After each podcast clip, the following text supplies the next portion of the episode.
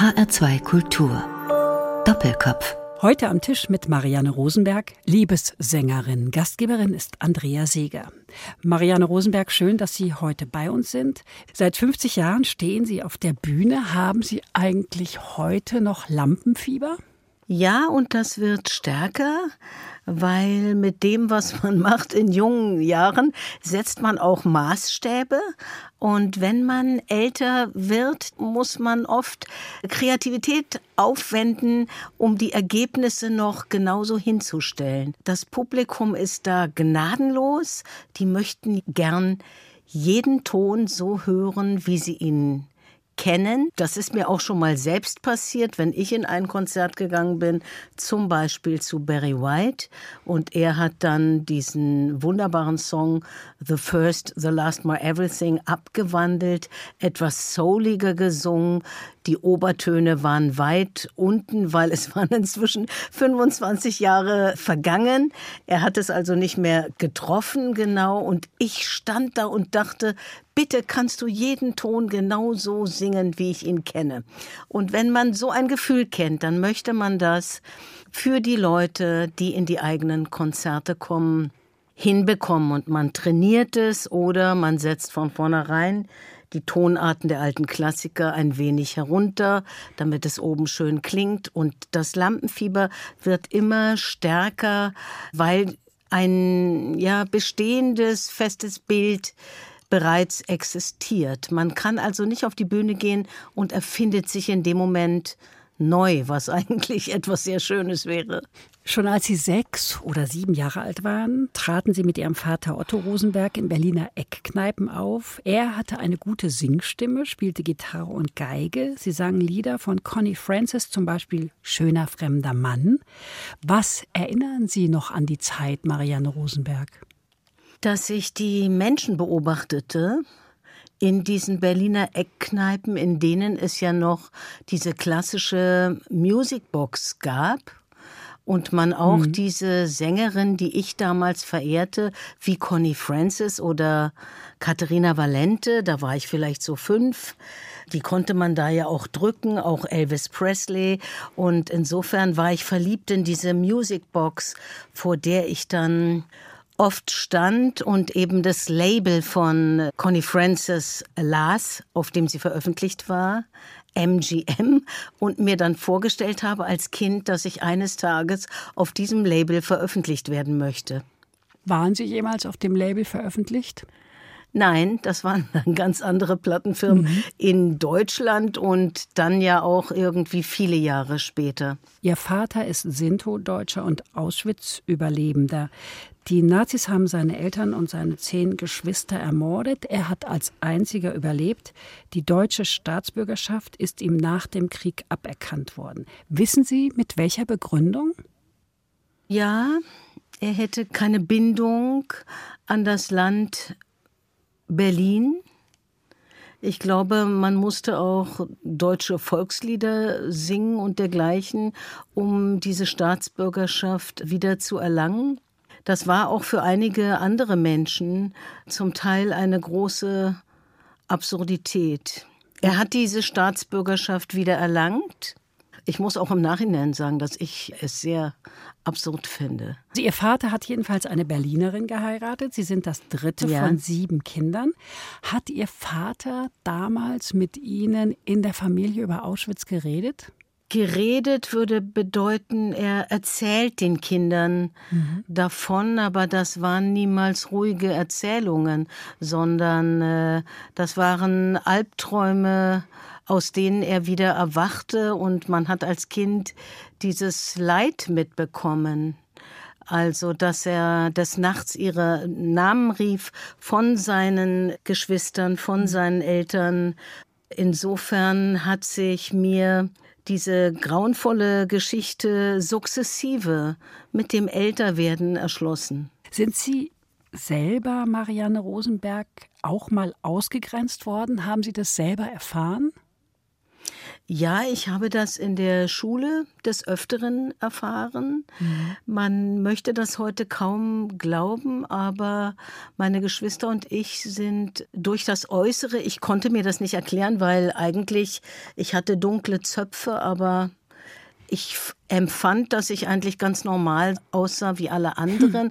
Trotzdem musste irgendein Merkmal da gewesen sein. Damals war ja dieser Begriff Sinti und Roma, das kam ja erst viel später und zwar in den 80er und 90er Jahren mit der Bürgerrechtsbewegung, mhm. so dass heute jeder weiß oder die meisten Menschen wissen, wie sich unser Volk selbst nennt. Aber damals war eben dieser Begriff Zigeuner und wenn es dann in der Schule auch Geschichten gab, in denen Zigeunerkinder vorkamen, dann habe ich dann eben erfahren, dass Kinder mich so beschimpft haben und meinen Bruder und wir haben dann versucht, uns zu beschweren. Mein Vater ging dann zur Schule und hat eine Eingabe beim Rektor gemacht. Das ging dann hoch bis zur Schulleitung. Und dann wurden auch einige Leute, und zwar Erwachsene, die dafür verantwortlich waren, für die Diskriminierung, zur Rechenschaft gezogen. Das war damals als ich zur Schule ging in den 60er Jahren, noch so, dass eingeschritten wurde. Heute ist es ja mehr und mehr gesellschaftsfähig geworden, äh, diskriminieren zu können, ohne dass etwas geschieht. Mhm. Marianne Rosenberg, nicht nur Ihr Vater war talentiert, Sie hatten und haben auch eine große Begabung. Das fiel auch anderen auf. Mit gerade mal 14 Jahren haben Sie einen Talentwettbewerb gewonnen und damit den Vertrag mit einer Plattenfirma in der Tasche gehabt. Damit sind Sie dann durchgestartet, oder? Ja, da kam dann der erste Song, der besang ja diesen Beatle Mr. Paul McCartney. Mhm. Die Beatles haben sich gerade getrennt und ich glaube, ich hatte in den frühen 70ern eine auffällige Stimme in diesem Land. Das kam mir zugute und eigentlich war es schon ein erster kleiner Hit. Ja, es wurde ein Hit. Schon Ende der 60er Jahre, da waren Sie so 14, 15, flogen Sie durch die Welt zu Festivals nach Rio de Janeiro, Sofia oder Tokio. Wer hat Sie denn da eigentlich begleitet? Da hat mich eine Dame von der Plattenfirma begleitet, eigentlich die Chefin. Und dann hat mich der Produzent und Komponist des Songs begleitet und ein Fotograf. Sie haben in Rio an einem Wettbewerb teilgenommen. In der Jury saß Paul Simon, der mitteilte, Ihnen keinen Punkt geben zu wollen, weil Sie aus Deutschland stammen. Er hat öffentlich gesagt, dass Deutschland von ihm keinen Punkt bekommt, mhm. aufgrund der Vergangenheit. Wie haben Sie reagiert? Naja, ich war ein sehr zurückhaltendes, schüchternes Mädchen. Die Dame der Plattenfirma kam zu mir und sagte, Rosenberg ist doch ein jüdischer Name, könnten wir nicht zu ihm gehen, mit ihm reden und du sagst ihm, dass deine Eltern möglicherweise Ähnliches erlebt haben wie seine Eltern. Also erstens hätte ich ähm, mit Paul Simon nicht so reden können, weil ich zu introvertiert war. Und zweitens erschien mir das sehr merkwürdig zu sagen, ich bin nicht deutsch und wenn dann nur ein wenig. Und also da kamen in mir die Gedanken hoch, dass das auch nicht besser sei als jetzt Gedanken, die möglicherweise Dr. Robert Ritter hatte in der Abstufung der einzelnen rassistischen Zuordnungen. Mhm. Und ich dachte, nein, sowas möchte ich nicht machen. Dieser Mann hat kein Recht, nachgeborene Menschen mit diesen grauenvollen Morden in Verbindung zu bringen und zu belasten. Und ich habe das dann nicht gemacht, was die Chefin der Plattenfirma von mir verlangt hat. Wir haben gerade darüber gesprochen. Mr. Paul McCartney, ihr erster Hit, wenn man das so nennen will. Es folgt ein fremder Mann. Jeder Weg hat mal ein Ende. Er gehört zu mir ein großer Hit, und Marleen. Im Mittelpunkt standen Liebe und Leid, es ging um unerfüllte Sehnsüchte. Sie haben die Texte mit Inbrunst und Schmelz gesungen. Woher wussten Sie denn in dem Alter, wie sich Liebe anfühlt und wie es ist, wenn sie zu Ende geht? Ich denke mal jetzt, wenn man diese Love Stories in ihrer Art einfach äh, wegnimmt, dass jeder Mensch mit dieser Liebe geboren wird und sie in sich trägt, bis sie dann möglicherweise durch Leid zerstört wird. Und gerade wenn man ähm, Leid auch im übertragenen Sinne, weil ich das ja nicht direkt erfahren habe, sondern weil es das Leid meines Vaters war, erfahren hat, glaube ich, dass man diese Liebe ganz stark in sich trägt und dass diese Stimme einfach für die Menschen damals auch mehr ausgedrückt hat als nur die Worte. Da schwang eine Sehnsucht und Melancholie mit, von der ich glaube, dass die Menschen sie wahrgenommen haben. Sie waren in den 1970er Jahren ein Schlagerstar.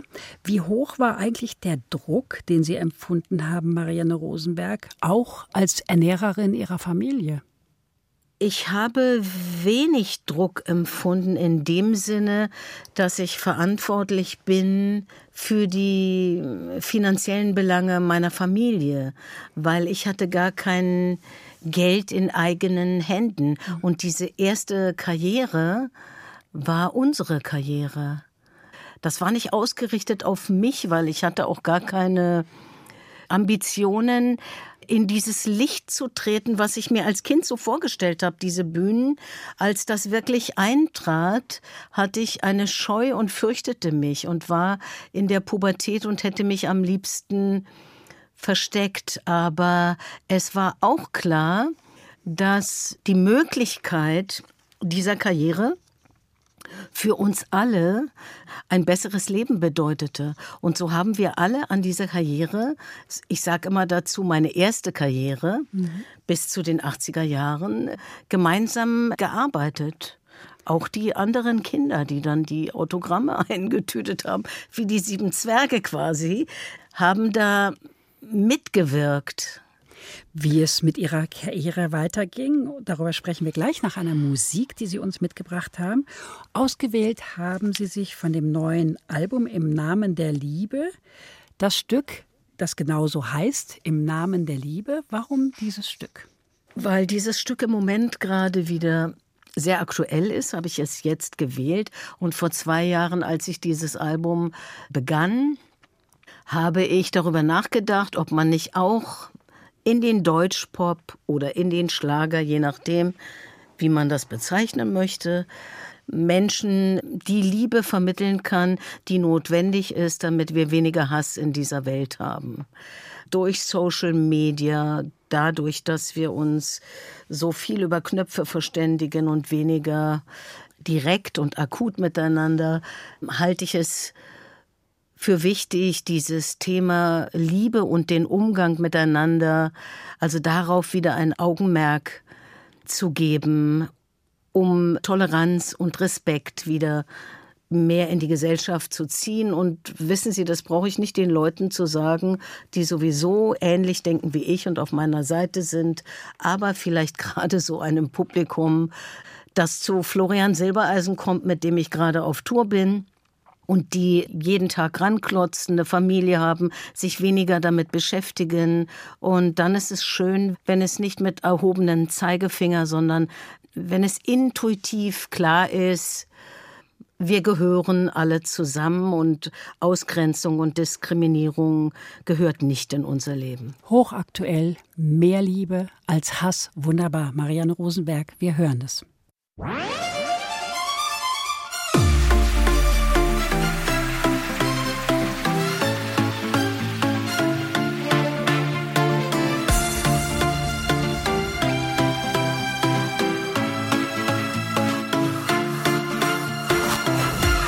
Unser Traum ist kein Traum.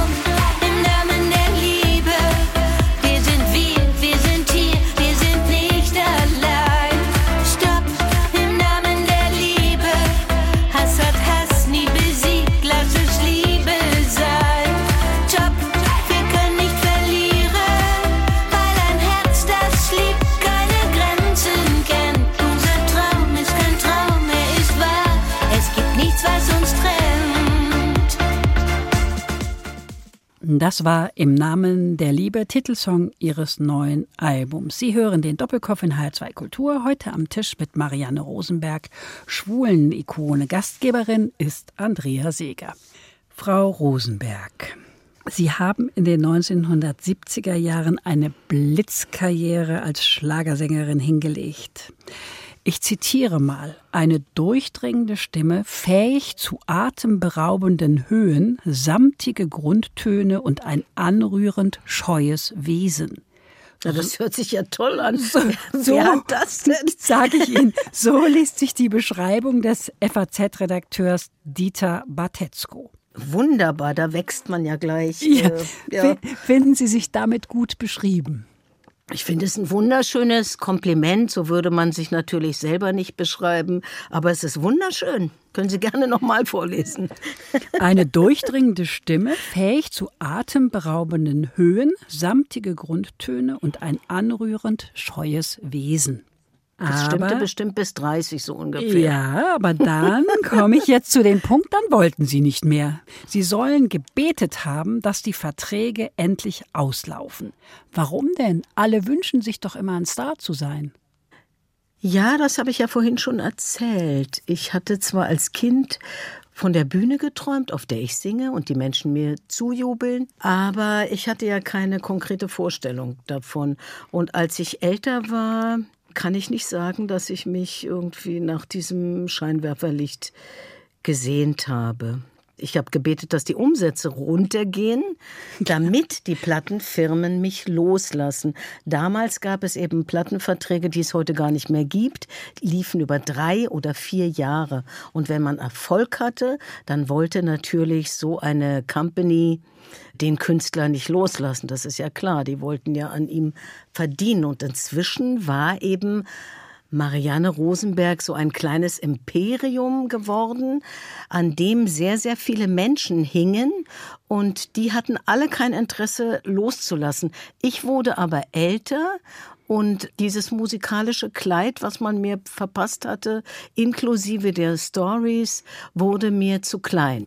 Ja, und dann kam aber Rio Reiser, beziehungsweise er kam nicht, sondern sie kam zu ihm. Wie sind Ja. Sie denn auf die Idee gekommen, Rio Reiser einen Fax zu schicken? Äh, Ich habe, wenn ich so in Freizeiten äh, umherfuhr im Auto, Live-Kassetten von den Tonsteine Scherben gehört und hörte dann die Sprache, die Inhalte und dieses rotzfreche, ja, Gesinge, was mich auch so ein bisschen an Hans Albers erinnerte, der ja das Vorbild von Rio Reiser war, was kaum einer weiß. Er wollte ja ein Volkssänger sein und zwar nicht im Sinne von Folk, sondern wirklich für Volk. das Volk, ja. Und das hat mich so beeindruckt, dass ich mir dann die Telefonnummer besorgt habe und gedacht habe, ich muss diesen Mann kontaktieren, weil er hat eine neue deutsche Sprache für Musik. Und deswegen möchte ich ihn kennenlernen. Ja, das habe ich dann gemacht. Dann habe ich auf diesen Anrufbeantworter gesprochen. Hallo, hier ist Marianne Rosenberg. Ich möchte euch gerne kennenlernen. Und dann habe ich ein Fax bekommen von Rio. Hallo Marianne, wir freuen uns, dich kennenzulernen und mit dir zu arbeiten. Das habe ich ja gar nicht gewagt zu fragen, weil ich dachte, der denkt doch dann, ach die kleine Schlagerschnecke, was will die denn von den Tonsteiner Scherben, ja?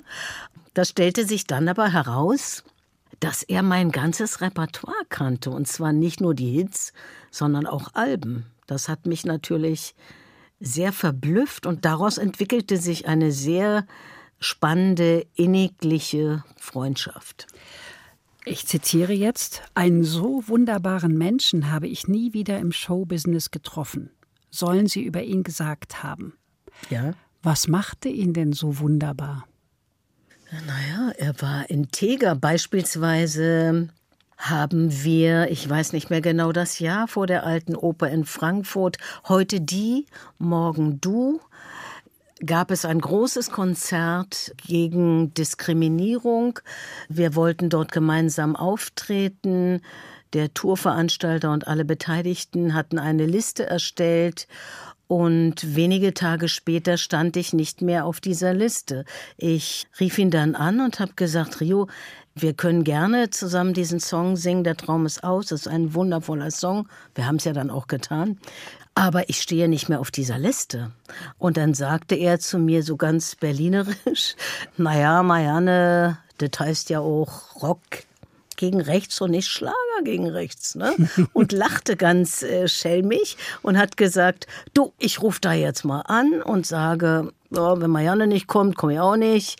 Und das hat er dann gemacht und schwupps war ich wieder auf der Liste. Also ich habe keinen Kollegen getroffen, der solche Sachen macht. Oder er bekam den Fred J. Preis für einen Liedtext, den wir zusammengeschrieben haben. Dieses Gremium wollte aber nur ihm diesen Preis verleihen.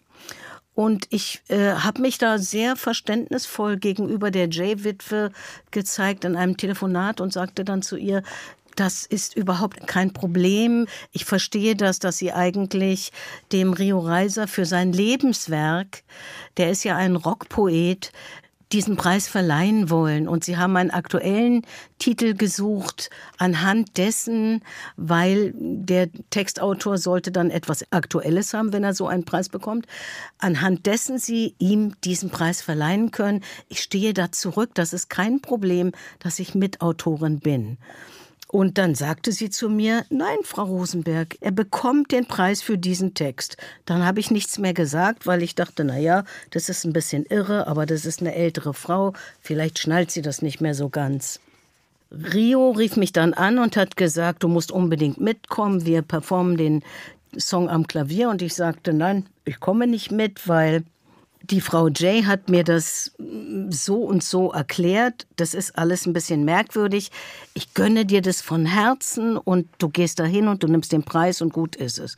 Und dann hat er mir die Hälfte des Geldes angeboten und dann habe ich gesagt, das brauchst du nicht. Du bist immer blank und du hast kein hm. Geld. Ich habe mehr Geld als du. Das Geld behältst du auch. Ich habe keine anderen Kollegen getroffen, mit denen ich so reden konnte oder die so offen und so ehrlich waren. Mhm. Ja.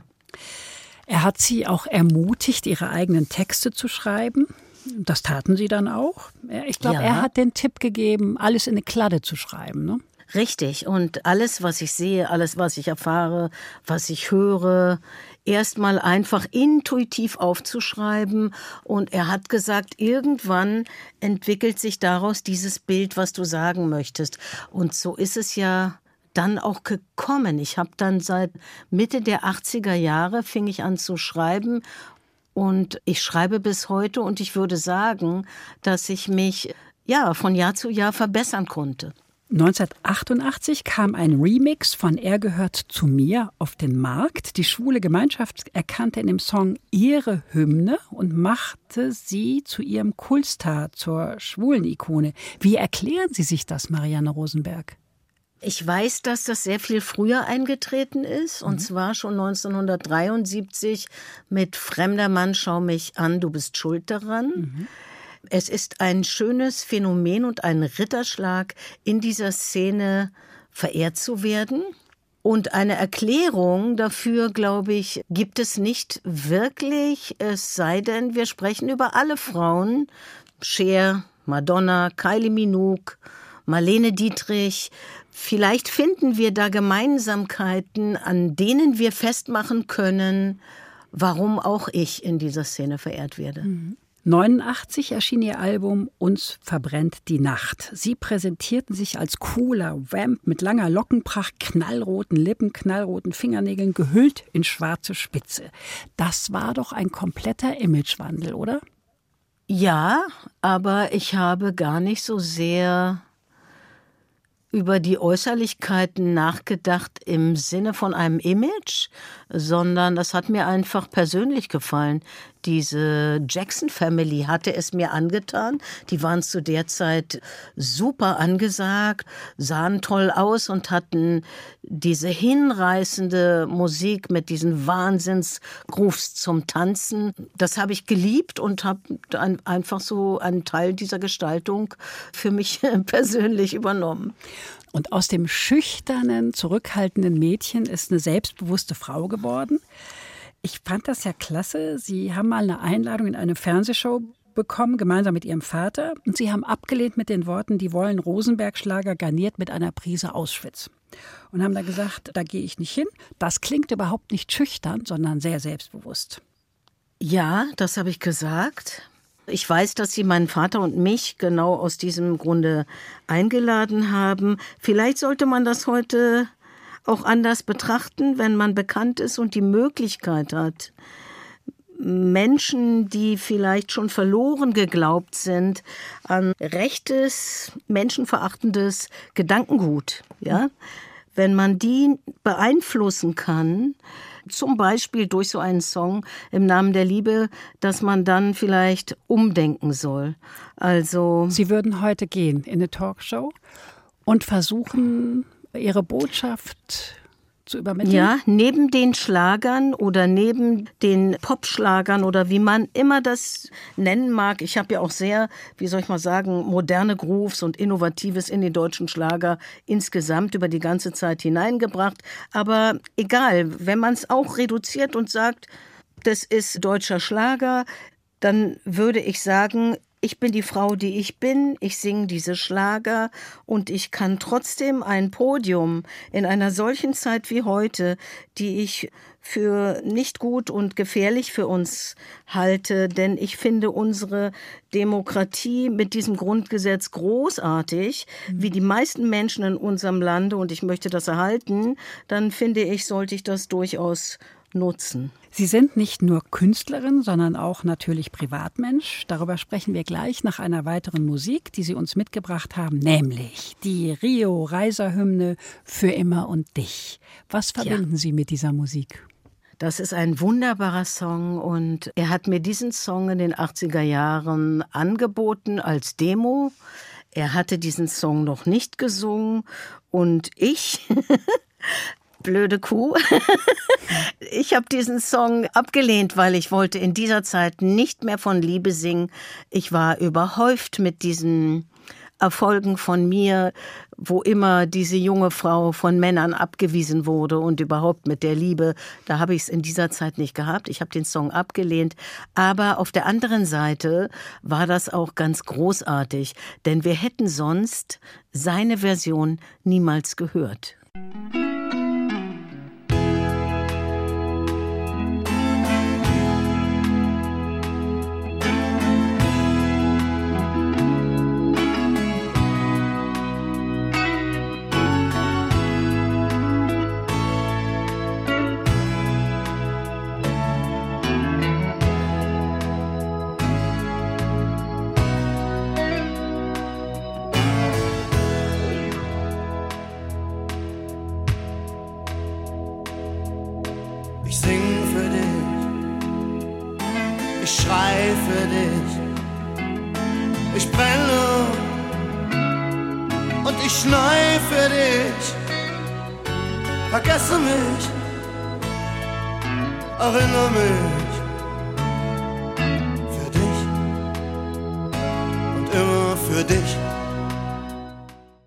Für immer und dich von Rio Reiser. Sie hören den Doppelkopf in HR2 Kultur heute am Tisch mit Marianne Rosenberg.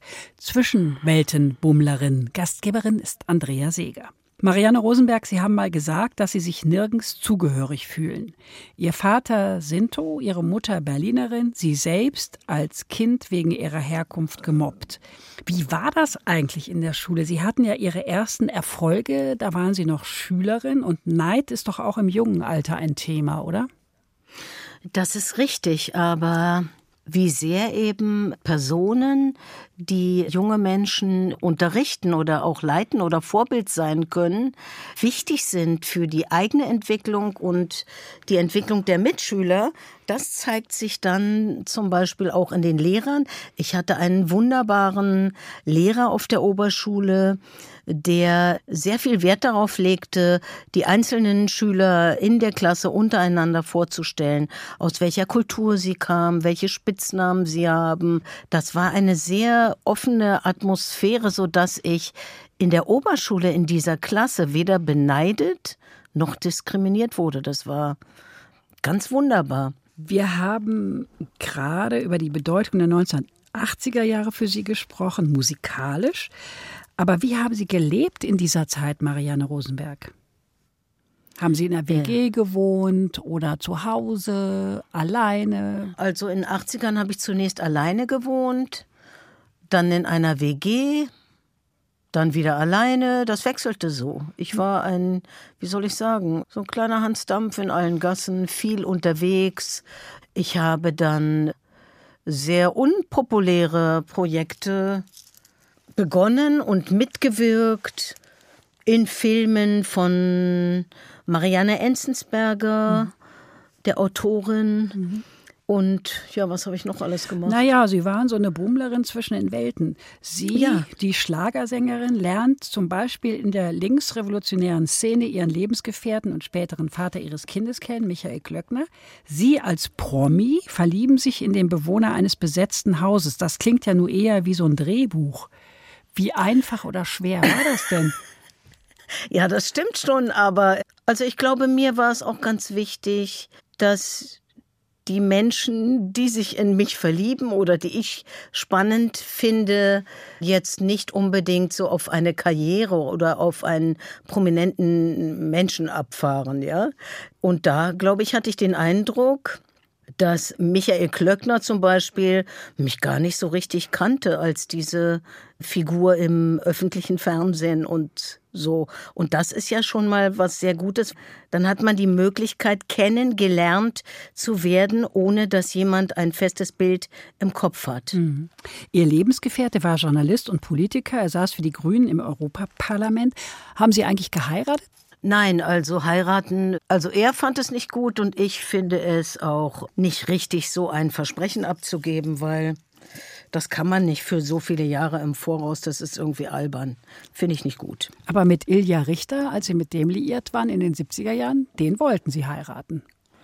Ja, da war ich ja jung und noch ein bisschen naiv. Ach so. Der wollte dann aber nicht. Warum denn nicht? Der hatte eine dominante Mutter und ich hatte einen dominanten Vater. Und ich glaube, irgendwie die beiden kamen sich in die Quere und darüber haben wir uns dann irgendwie verloren, glaube ich. Im Nachhinein, glaube ich, war das ganz richtig, dass das nicht zusammengekommen ist. Wir waren ja beide irgendwie Kinder. Wir mussten ja erst mal lernen, selbstständig und selbstbewusst zu werden. Mit Michael Glöckner, der Sie nun, wie wir wissen, ganz unbelastet kennengelernt hat, haben Sie Ihren Sohn Max, der ist Anfang der 1990er Jahre geboren. Haben Sie als Kleinfamilie gelebt, so Vater, Mutter, Kind oder als Wohngemeinschaft? Als Kleinfamilie. Also richtig bürgerlich. Ja, richtig bürgerlich, ja. Max Rosenberg, Ihr Sohn, ist Tontechniker, Sänger und Produzent. Sie haben mit ihm am neuen Album gearbeitet. War das das erste Mal oder arbeiten Sie schon länger zusammen? Das war zum ersten Mal und ja, er hat ein Studio und ich habe ihm Ideen vorgespielt. Ich wollte wissen, wie er das findet, als ich mein Album begonnen habe und daraus hat sich dann eine spannende Zusammenarbeit entwickelt und wir hatten auch sehr viel Spaß bei der Arbeit. Wir haben sehr viel gelacht. Und ich denke mal so, dass ich war dann die Erfahrene und er hat dann mehr oder weniger so das Innovative, ja, auch ganz coole Grooves eingebracht. Das hört man ja auch. Also es hat sehr viel Freude gemacht. Wir sind dann ein Autorenteam geworden. Wir hatten einen Produzenten in Berlin in dem legendären Hansa-Studio in der Köthener Straße, The Big Hall by the Wall. Das war das erste Studio, in dem ich damals 1969 gearbeitet habe. Boah. Und da bin ich auch zurückgegangen, weil ich wollte diesen Kreis auch musikalisch schließen. Ich wollte die Musik, die ich früher gemacht habe, mit der ich bekannt wurde, rückholen, ja, in dem Sinne wieder so den Philly-Sound etwas mehr reinzunehmen und diese Disco-Grooves natürlich mit Klängen von heute, wie man sie heute benutzt, wie ich sie auch heute mag. Diese reine Retro-Geschichte hätte mich jetzt nicht gereizt. Ja, das war dann ganz schön. Wir konnten als Autorenteam dann dem Produzenten Vorschläge machen, was die Arrangements anbelangt und so weiter. Es war eine sehr spannende, tolle Arbeit und es war zum ersten Mal, ja. Was hat sich für Sie geändert, seitdem Ihr Sohn auf der Welt ist? Tja, ich würde mal sagen, mein Sohn ist die beste Produktion, die ich jemals gemacht habe. Mhm. Da kommt keine Arbeit mit, die ich je gestaltet habe. Sie haben sechs Geschwister. Wie sehen denn die Familientreffen der Rosenbergs aus? Nun ja, inzwischen hat sich diese Familie sehr vergrößert. Ja. Wir sind fast 30 Leute dann oder über 30 Leute, wenn wir alle einander treffen. Wir sind über die gesamte Republik verteilt, so dass man an Feiertagen in verschiedene Städte reisen kann und die Verwandten besucht. Das ist immer sehr schön. Das kann man alles so aufteilen. Und dann überlegt in Berlin, ja, bei wem findet Weihnachten statt? Das ist großartig. So eine große Familie ist ganz gut und es heilt auch, es hält einem auf dem Teppich, dass man weiß, worauf es ankommt. Sie haben Berlin nie verlassen, werden das auch nicht tun, nehme ich an. Was mögen Sie an der Stadt? Ja, das ist vielleicht ganz schwer auch zu sagen. Es geht mir immer so, dass wenn ich im Flugzeug über Berlin kreise und zurückkomme, dass ich so ein wunderbares Gefühl habe und dass mir der Spruch von Marlene Dietrich einfällt, ich bin Gott sei Dank Berlinerin. Und dann denke ich, ja, das unterschreibe ich auch so. Wenn Sie jetzt mit 65 Jahren auf Ihr Leben zurückblicken, was würden Sie heute anders machen? Das ist eine sehr, sehr schwierige Frage, die ich nicht beantworten kann. Vielleicht ist es auch mit 65, obwohl es für manchen, der jünger ist, albern klingen mag, zu früh, um ein Resümee zu ziehen, weil ich möglicherweise noch ganz spannende Dinge vor mir habe. Gibt es im beruflichen Bereich etwas, was Sie unbedingt noch verwirklichen möchten? Nein.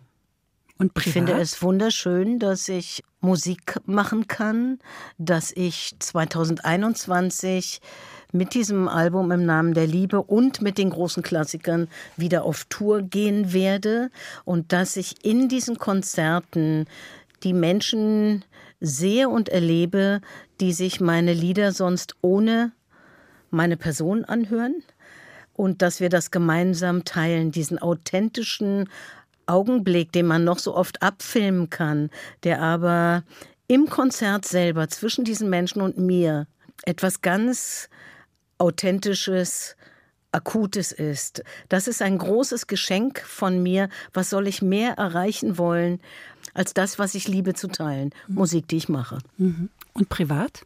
Privat ist es nach wie vor wichtig, mit den Menschen umzugehen, die man schätzt, die man liebt. Und das ist auch das einzige Wichtige im Leben, das Glücksbringende. Wir sind nicht auf die Welt gekommen, um allein durch die Welt zu wandern. Wenn Sie sich etwas wünschen könnten, was wäre das? Also wenn ich mir was wünschen könnte, würde ich mir für die Menschen Frieden wünschen und das Miteinander, respektvoller Umgang, mehr Liebe in einer ziemlich inzwischen hasserfüllten Welt. Das ist mein großer Wunsch. Wir erfüllen Ihnen jetzt noch einen Musikwunsch. Und zwar haben Sie ausgewählt von dem Album I'm a Woman. Hallo, mein Freund. Warum dieses Stück? Hallo, mein Freund erzählt über das Älterwerden und dass es ein Trugschluss ist zu glauben, dass man sich nicht auch mit 60 oder 70 noch verlieben kann und dass uns die Liebe begleiten wird bis wir in die Kiste fallen. Das ist eine sehr schöne Vorstellung und da ich nun älter bin, kann ich das beurteilen und sage, ja, volle Kraft voraus, fürchten Sie sich nicht. Es ist immer noch ziemlich toll. Bevor wir das jetzt hören, sage ich danke Marianne Rosenberg für dieses wunderbare, mutmachende Gespräch. Danke Ihnen fürs Zuhören, sagt Andrea Seeger.